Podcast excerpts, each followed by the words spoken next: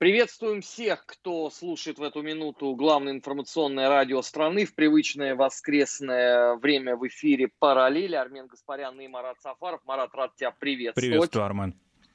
Ну и начать, конечно, придется с тех событий, которые происходят э, прямо сейчас э, в Беларуси. Э, там очередной виток азартной вот этой вот политической дискотеки, которая идет уже на протяжении месяца – и принципиально проще на самом деле не становится. Потому что когда я сегодня э, перед эфиром смотрел э, стримы из э, белорусских городов, я обратил внимание, что там уже все смешалось. Э, кони, люди. И это начало э, все больше и больше уже напоминать э, какую-то такую обязательную еженедельную миссию, как была э, у нас э, в Москве там в 94-м, в 95-м годах, когда каждую субботу люди ходили на вот эти бесконечные митинги, как абсолютно на работу. Уже никто, по-моему, даже не понимал, за что там они выходят, против чего они протестуют. Но просто это стало такой вот а, абсолютной традицией. Причем неважно уже там, кто проводил митинги, а, контингент собирался примерно один и тот же. А, в Беларуси сегодня было ноу-хау. Я не знаю, может быть, конечно, я пропустил подобного рода спайку, но видел ее впервые. А, когда к флагам ЛГБТ добавилось исполнение варшавянки. Ну, само по себе, конечно, это сочетание богатое. Я вот ничего не могу сказать. Но когда еще варшавянка звучит под э, бело-красно-белыми флагами, у меня вообще возникают э, вот такие резонные сомнения. Там люди вот хотя бы иногда дают себе отчет, что они делают. Но это же вещи абсолютно несостыкуемые. Ну, потому что Варшавянка была известна чьим э, гимном, например, сто лет назад. Я должен сказать, что эти люди находились в жесткой непримиримой конфронтации с э, сторонниками бело-красно-белого флага. Поэтому я не очень понимаю э, подобного рода соседства. Э, но сдается мне, что, наверное, и они сами тоже не очень понимают, потому что там, видимо, по принципу давайте все сюда, а вось чего-нибудь у нас вместе получится. И я не случайно заговорил о том, что это все более и более походит на события 1994-95 э, года э, в Москве по той лишь причине, что и прошла еще одна неделя. Мы стоим на пороге уже второго месяца всех этих азартных движений. А политики в этом вот как не было, так абсолютно и нет. Потому что, с одной стороны, мы имеем Э, координационный совет белорусской оппозиции, который внезапно на этой неделе решил, что надо э, все-таки каким-то образом налаживать э, отношения с Россией. И даже они написали э, письмо э, послу Российской Федерации э, в Минске Мезенцеву с тем, чтобы вот надо встретиться, э, обсудить, поговорить и так далее, и так далее. Параллельно, значит, Белорусский координационный совет э, наполовину уже, наверное, находится за пределами республики. Потому что я каждый день натыкаюсь э, на белорусских сайтах, на новости, что эти убыли в Литву, эти уже в Польше, эти готовятся уехать и так далее, и так далее. Тогда что это за координационный совет? Армен, а вот при отсутствии внутриполитического какого-то а, реального движа, кроме постоянных выходов на улицу под разными флагами. А внешнеполитическое изменение такая, такое, тенденция какая-то, она наблюдается, на твой взгляд, со стороны Польши, Литвы? Ведь вот заявление Литвы о том, что она ну, в общем, уже не верит в Европейский Союз, поскольку Европейский Союз подорвал доверие Вильнюса своим невмешательством в белорусские дела. И литовцы разочарованы. Ну как же так? Вот это внешнеполитическое давление и напряженность, которая не спадает – и Тихановская уже в среду, по-моему, да, собирается встретиться с премьер-министром Польши. Вот этот э, контур и вектор, он э, как-то изменяется или он тоже, в общем, на уровне первых недель э, после выборов?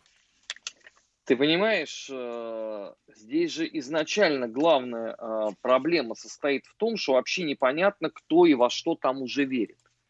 Потому что все это живет какой-то отдельной своей жизнью в полном абсолютно отрыве от реалий. Вот знаешь, чем-то сродни некой такой вот ролевой игре, что вот есть там э, силы добра, добрые эльфы, и вот они под бело-красно-белыми флагами – и есть абсолютные такие силы зла, они, значит, под красно-зелеными флагами. Месяц. Месяц вяло текущей абсолютно шизофрении. Вот ты говоришь, там, Тихановская собирается там с кем-то встречаться и высказывать э, свое фи. Но параллельно эта же женщина, удивительная, рассказывает о том, что вообще у нее есть настойчивое и уже даже, по сути, трудно преодолимое желание поговорить хоть с кем-нибудь э, в России. И она даже уже, э, видимо, затаила такую сугубо женскую обиду, что ей никто не звонит, не пишет э, и не приглашает на, так сказать, званый ужин. С другой стороны, я не очень понимаю, а в качестве кого приглашать. Вот э, на этой неделе она выступала в международных организациях, она что-то говорила, ну, опять, вернее, читала по бумажке. И это, на мой взгляд, э, вообще, конечно, э, критерий уже современной революции. Вот э, мы можем вспомнить, извините, политиков конца десятых, начала двадцатых годов прошлого столетия. Но они же все говорили без бумаги. Они выходили, извините, и могли три часа выступать перед аудиторией. Это же известно, как, извините, Троцкий э, говорил. У нас есть э, возможность послушать там выступление Ленина, послушать э, Муссолини, многих других. Но это же абсолютный абсурд. Человек на протяжении месяца не может оторваться от бумаги. И все это читается абсолютно нудным тоном, непонятно на кого ориентировано. Потому что э, я вот сколько общаюсь Э, с э, жителями Беларуси. И хоть бы кто-нибудь из них сказал, что да, я вот воспринимаю э, Тихановскую э, как своего лидера политического, я готов за нее, значит, э, в огонь и воду. Все говорят о том, что для них Тихановская это вообще никто. Жители Минска, у которых самые разные политические э, взгляды. Среди них есть люди, которые Э, исторически э, в оппозиции Лукашенко. Среди них есть люди, которые участвуют вот в этих акциях, потому что им там что-то не нравится. Но никто из них не воспринимает Тихановскую. Еще меньше воспринимается Координационный совет белорусской оппозиции, потому что те же самые минчане откровенно смеются. Ну, потому что это же какой-то, понимаешь, тотальный ад. Ну, ты вот представь, 24 октября 2017 года. Да, вот Большевики вместо того, чтобы собраться в Смольном, один уехал в Финляндию, второй убыл в Германию, и оттуда они пишут воззвание, мы, да, мы вместе с вами. Вы давайте там навалитесь и под нашим четким политическим рукам. Ну, слушайте, это гогот был бы на весь мир бы. Все бы смеялись бы, это бы вошло бы в учебники истории. Тыкали бы пальцем в это. А здесь это абсолютно нормальная схема. И заметь, что кроме вот э, пораженных там российских экспертов, весь остальной мир смотрит на это абсолютно спокойно. Дескать, ну а что, так и надо.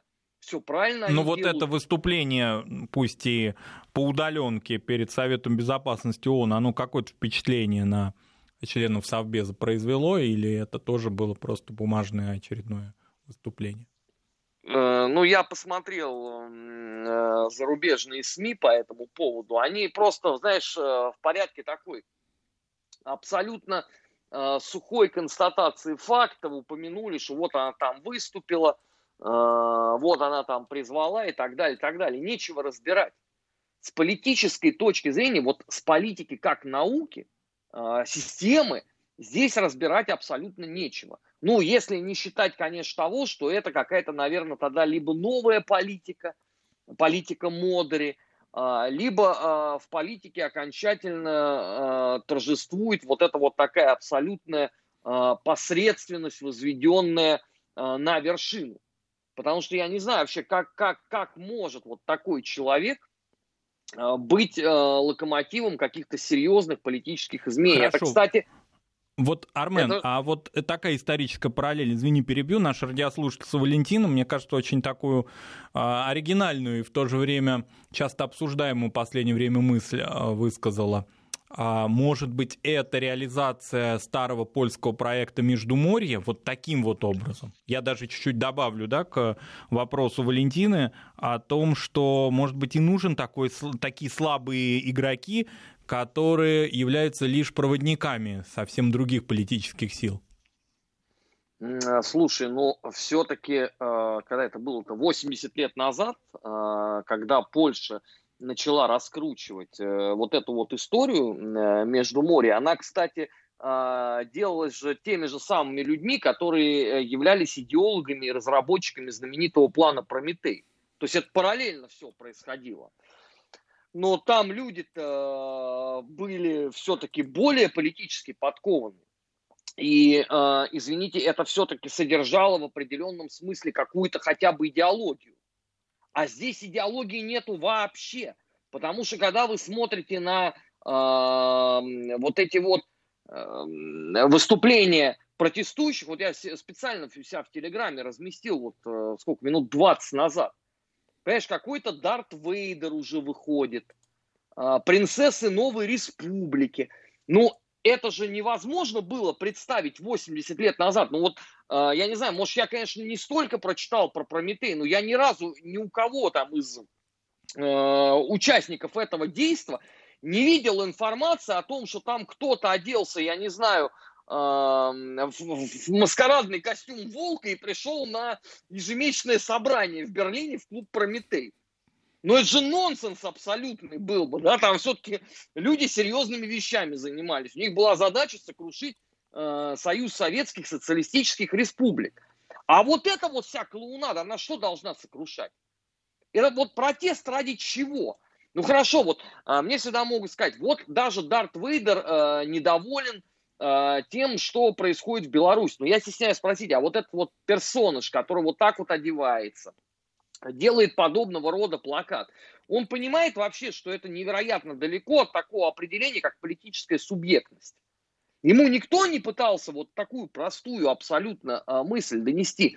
Понимаешь, и ладно бы это было бы там 2, 3, там, ну, ну 10 человек, да, а таких же там сотни, сотни. Хорошо, а же... может быть Междуморье это просто поменяло свою тактику вот на такую изматывающую позиционную уличную борьбу, да, с учетом всех технологий 21 века политологических, и такой, ну, с позволения сказать, Гуайдо в юбке пусть и, и совсем не Гуайдо, с отсутствием а, опыта работы в парламенте и вообще какой, какой-либо даже политической лексики, вот как ты уже а, отметил, да, только по бумагам, не, нельзя оторваться от текста. Но тем не менее, вот что-то это напоминает латиноамериканский сценарий, вообще вот эти цветные сценарии. Может быть, Междуморье просто по-другому работает? Не нужен вот такой харизматичный Пилсудский, который раздает указания, а как это все тихо и спокойно? Марат, ты понимаешь, с одной стороны, да, а, мы можем а, допустить, что технологи, которые всем этим занимаются, они насмотрелись на а, протесты, которые происходили там в условной Венесуэле и решили, что давайте отличнейшим образом мы это инкорпорируем сейчас и э, Восточную Европу и э, опробуем на Минске.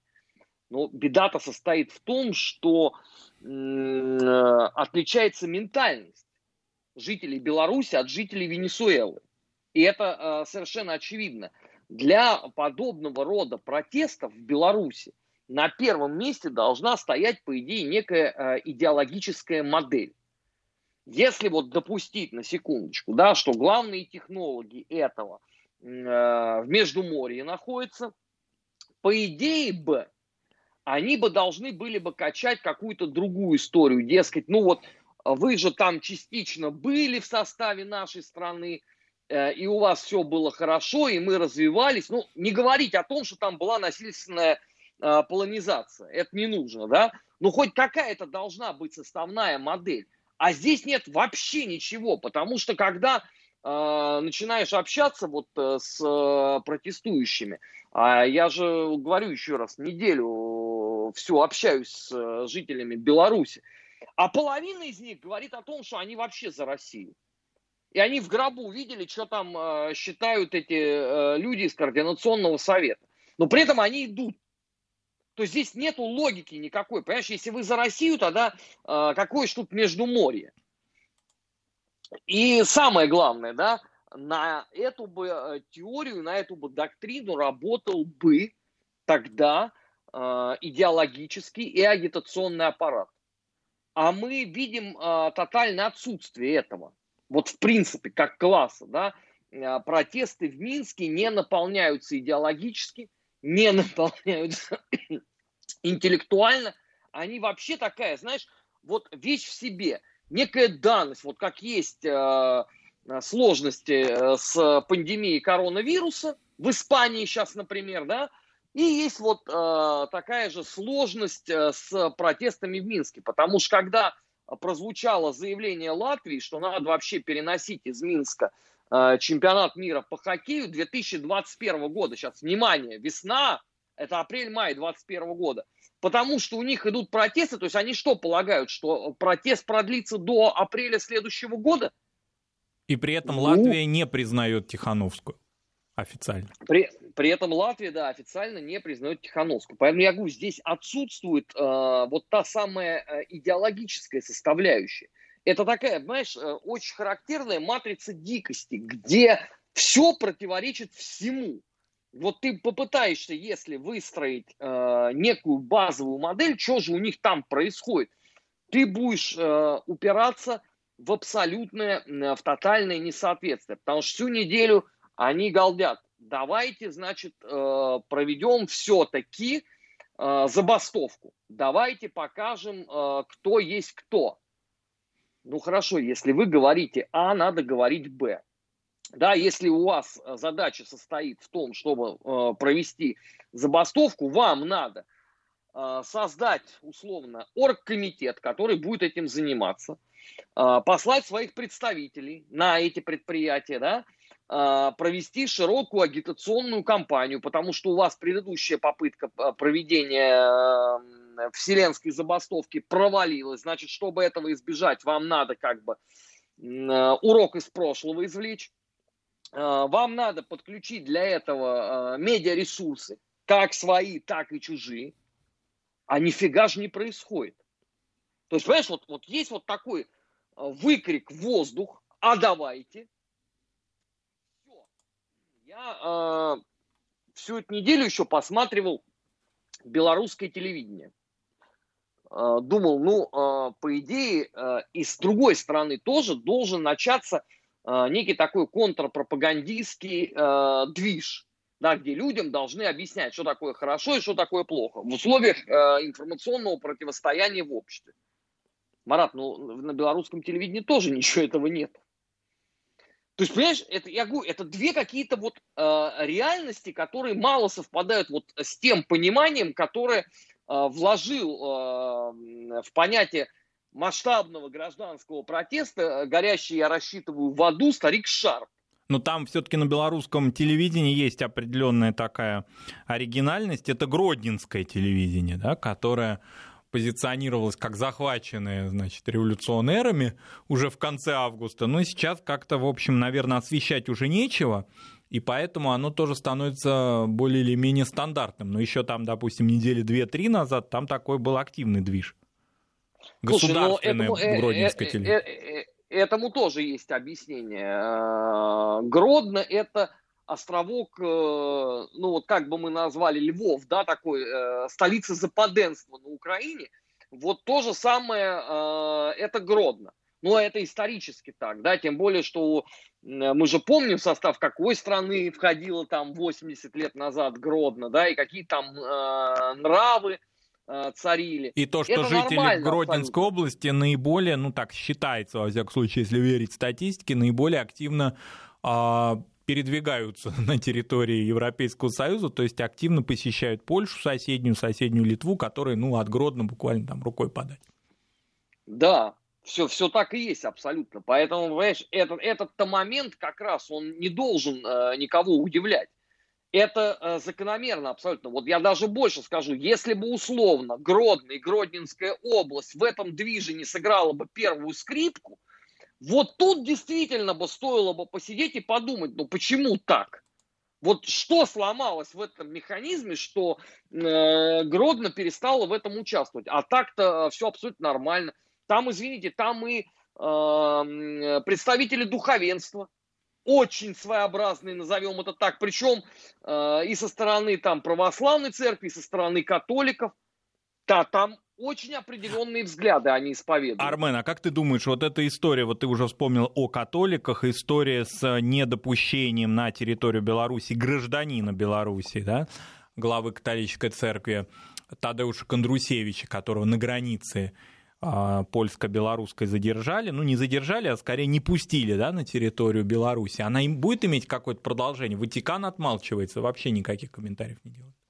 Э, ну, я думаю, что если она и получит какое-то продолжение, то через э, определенное время. Прямо сейчас э, там всем абсолютно не до этого.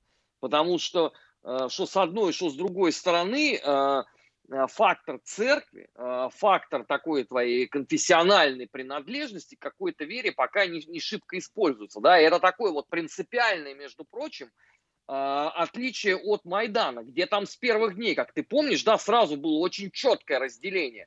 Вот мы представители исконной э, украинской церкви, это имеется в виду униаты, а вы тут э, москали со всеми вытекающими последствиями. В Беларуси с этой точки зрения э, движ пока, слава богу, строится на каких-то других принципах, но я не исключаю, что рано или поздно еще и это карта будет разыграна, потому что к тому, судя по всему, там все и придет э, рано или поздно. Это параллели в эфире главного информационного радио страны. Сейчас мы с Маратом Сафаровым на несколько минут э, прервемся.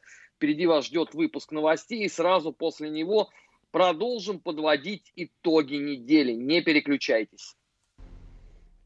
Продолжаем программу «Параллели» в эфире главного информационного радио страны. Армен Гаспарян и Марат Сафаров. И на очереди у нас такая поучительная история с э, российской оппозицией. Потому что к делу э, бьюти-блогера Навального у нас еще э, добавилась история избиение э, господина Жукова, который у нас тоже, очевидно, какой-то лидер. Ну, я, правда, не знаю уже лидером чего он там является.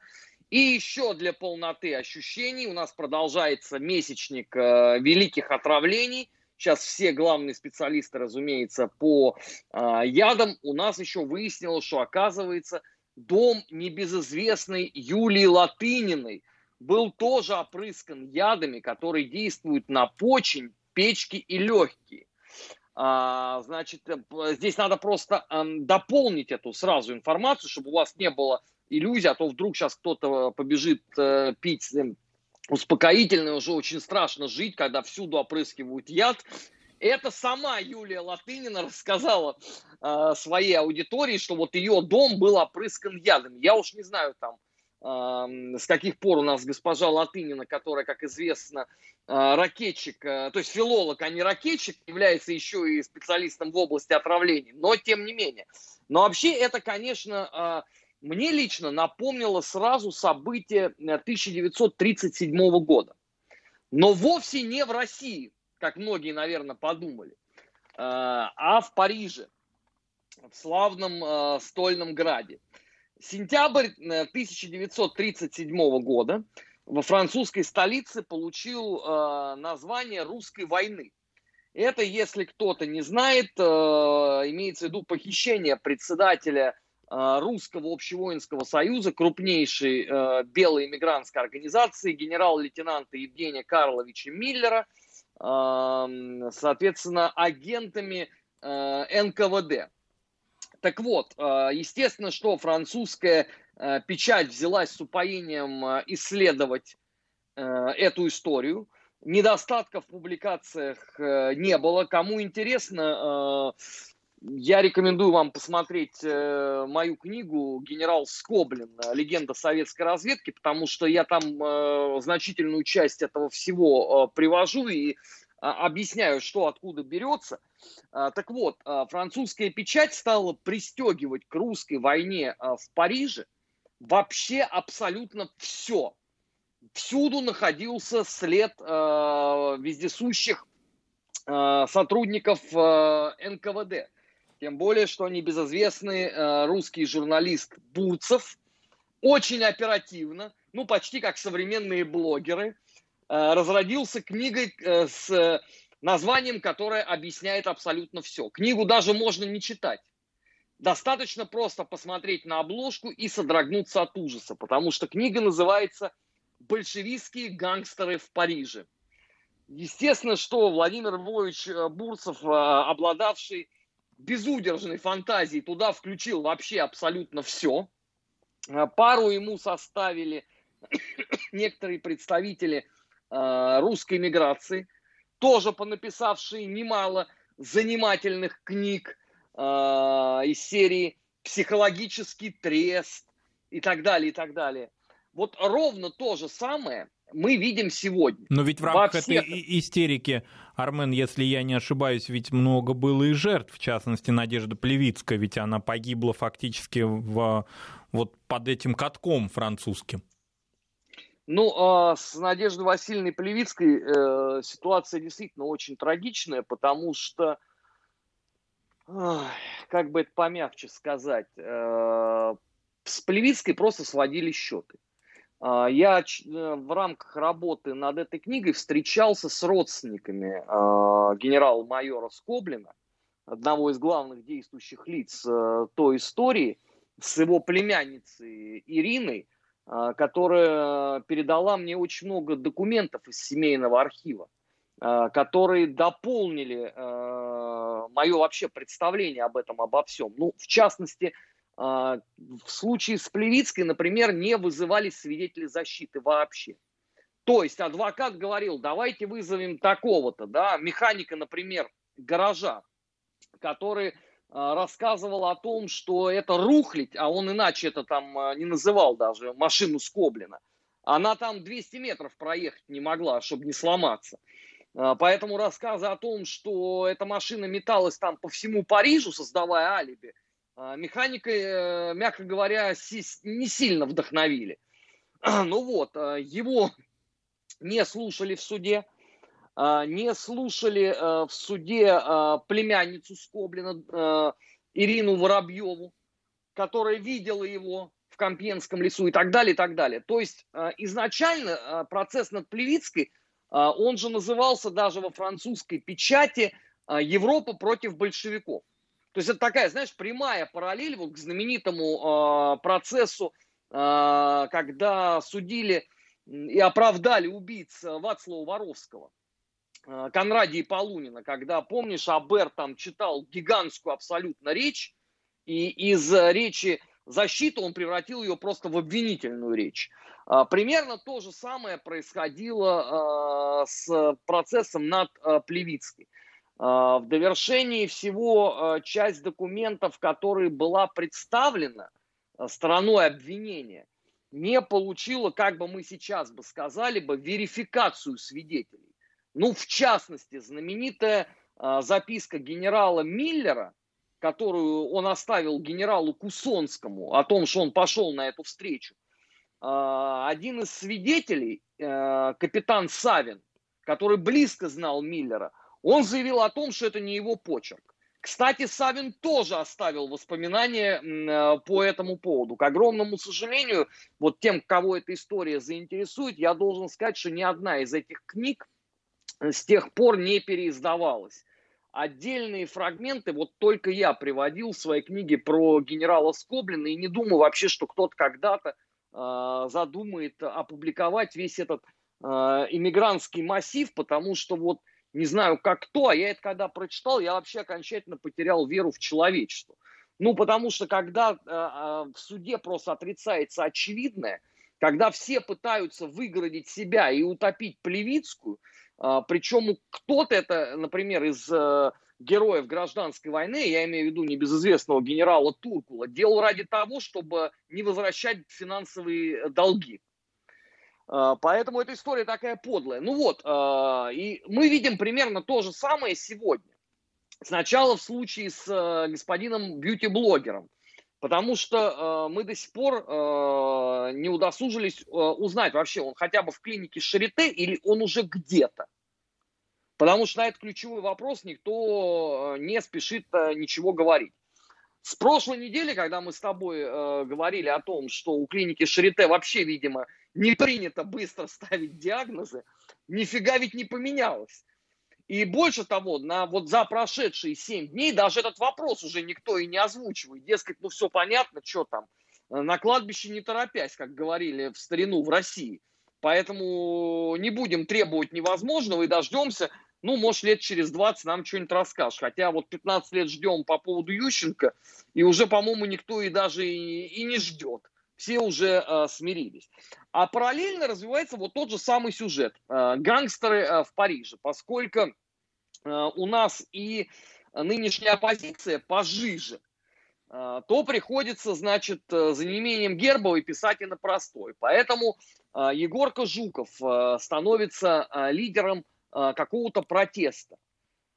Ну, я повторю, я не понимаю, лидером чего или кого может быть вот этот человек, я просто в очередной раз э, должен сказать, что в мое время, а я э, такой человек старой школы, мужчина вот подобного рода э, синяки на всеобщее обозрение не выставлял, он не гордился этим, от слова совсем. И уж тем более, э, когда э, я вот вижу вот это вот побитое лицо и читаю, что это была профессиональная работа, по устрашению, причем я это читаю в зарубежной печати, то мне, конечно, становится достаточно смешно, потому что, ребят, если вы хотите поразмышлять о том, что такое профессиональное избиение, я вам рекомендую почитать э, документы, как это на самом деле происходило. Э, хотите, можете почитать там, у нас уже это тоже все в массовом порядке опубликовано э, фондом демократия, например, там в томе, который посвящен э, заговору в Красной Армии, это то, что называется дело Тухачевского. Вот что там делали с людьми. А, кому-то могу порекомендовать э, посмотреть материалы судебного процесса «Валькирия». Это если кто-то запамятовал, знаменитое покушение 20 июля 1944 года на Гитлера.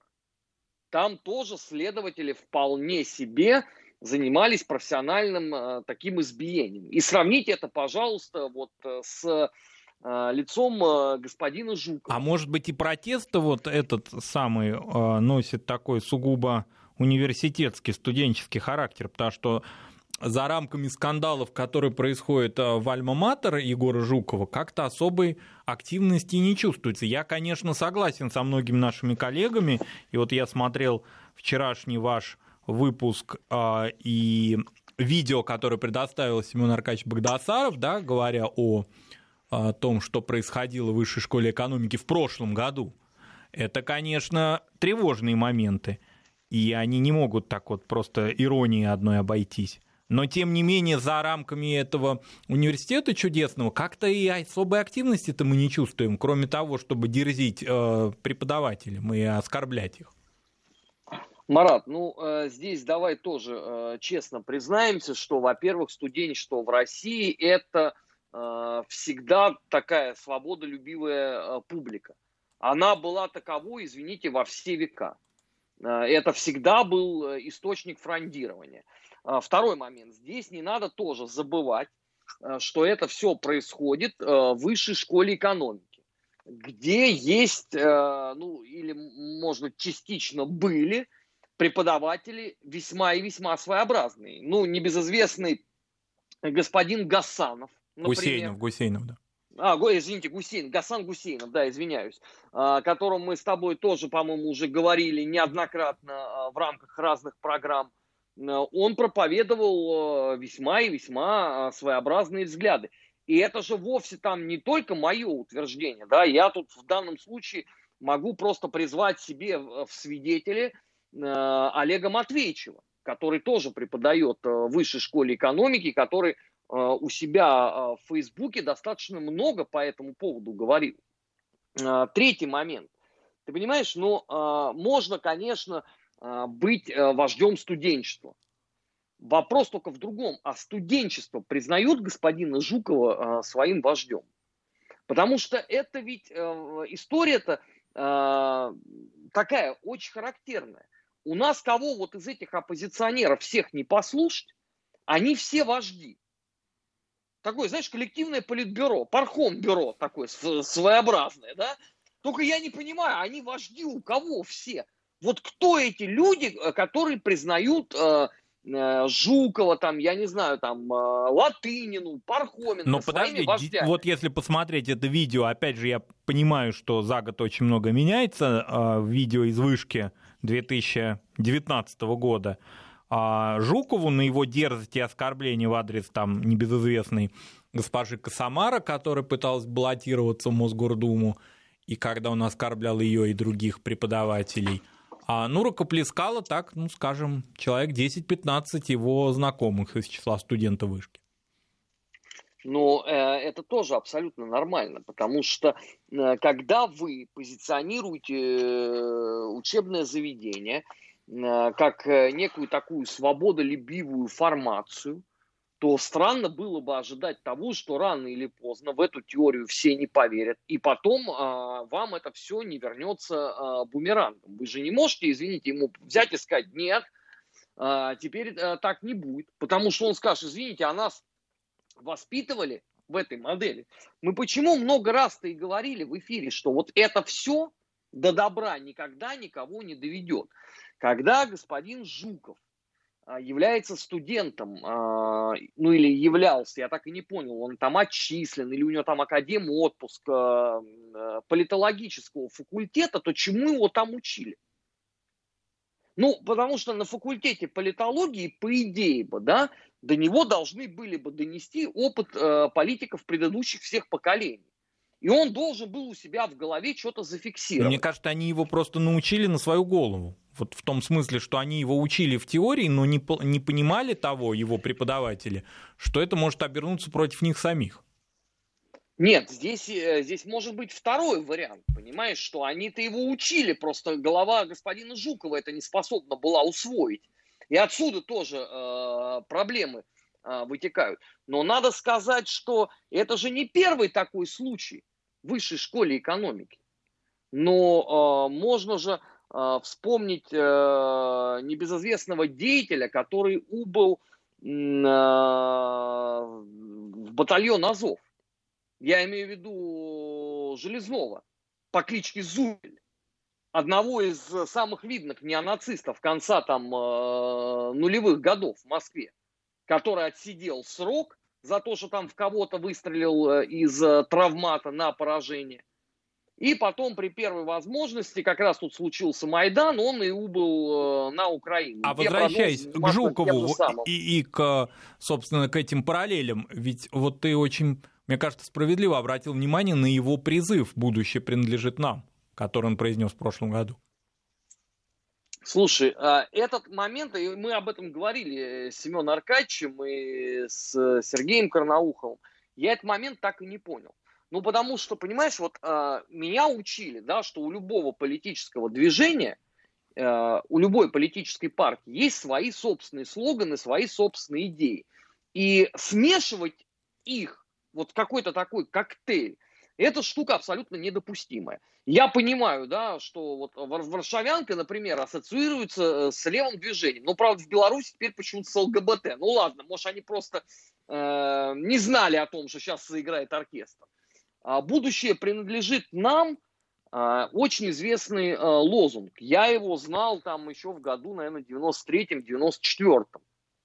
Он имеет абсолютно ярко выраженную привязку к определенным э, политическим движениям Великобритании. Да, и это же все еще берет, э, извините, истоки в, э, в идеологии э, такой организации, как Гитлер-Югент, гитлеровская молодежь Третьего Рейха. Когда этот лозунг начинают использовать наши либералы, у меня возникает вопрос, вообще, господин Жуков хоть чему-нибудь там учился в высшей школе экономики? Или вот он просто как э, волнистый попугайчик, вот он задолбил какие-то слова, и он может их повторять бездумно абсолютно.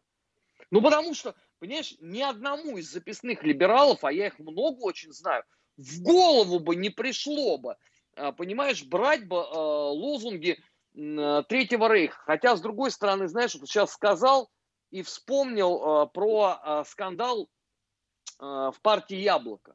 Это было в 2008 году.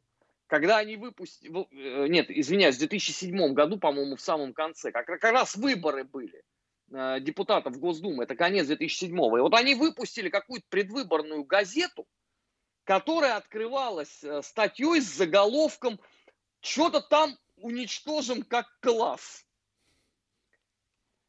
И в разговоре с очень видными представителями партии Яблоко я говорю, слушайте, ну вы молодняку-то объясните, что уничтожить как класс – это не совсем демократический постулат.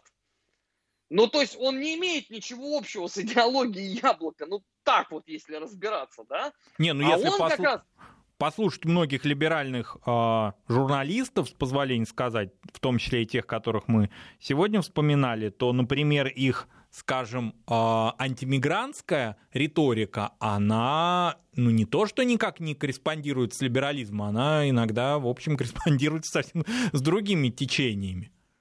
Ну, Марат, а фактически а откровенный национализм. Просто. Марат, ну это-то как раз э, тайна невеликая. Это плоды 2012 э, года э, в Болотной площади. Как ты помнишь, там тоже был координационный совет оппозиции, куда согнали вообще абсолютно всех.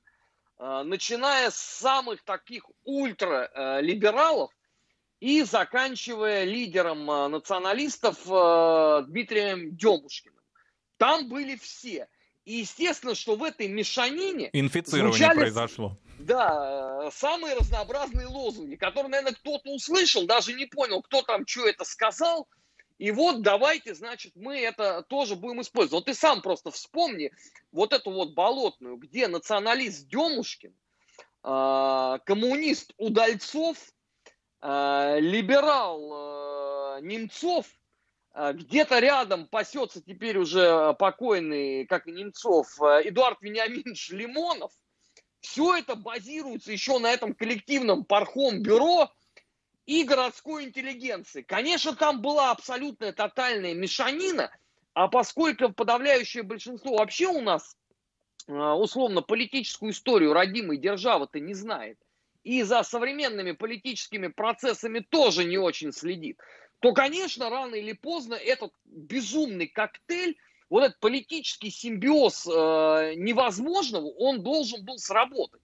Другой вопрос, что в исполнении э, студента э, привилегированного учебного заведения Егорки Жукова это прозвучало ну совсем уж запредельно.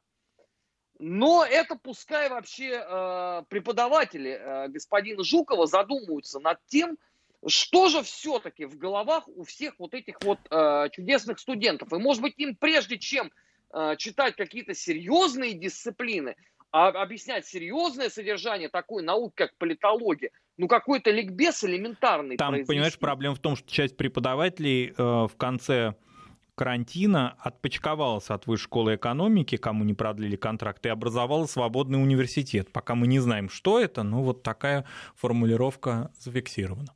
Но это где Гусейнов, да? Оказался. Елена Лукьянова, я, еще несколько да, преподавателей. Да, да. Я, я, я представляю, чему там э, на, на, научат этих людей. Но, с другой стороны, э, я так могу предсказать, что история с такой вот политической грамотностью Жукова, это еще тоже не предел. Э, так что впереди нас ждет э, немало откровений, потому что у нас получается, что каждое следующее поколение оказывается дурее и безграмотнее предыдущего. Такой вот, знаешь, э, своеобразный регресс человечества в нашей политической среде. Программа «Параллели» была в эфире Вести ФМ. Марат, спасибо за спасибо, эту беседу. Надеюсь, на следующей неделе мы продолжим препарировать все вот эти странные параллели современной политики. Впереди вас ждет выпуск э, новостей, не переключайтесь.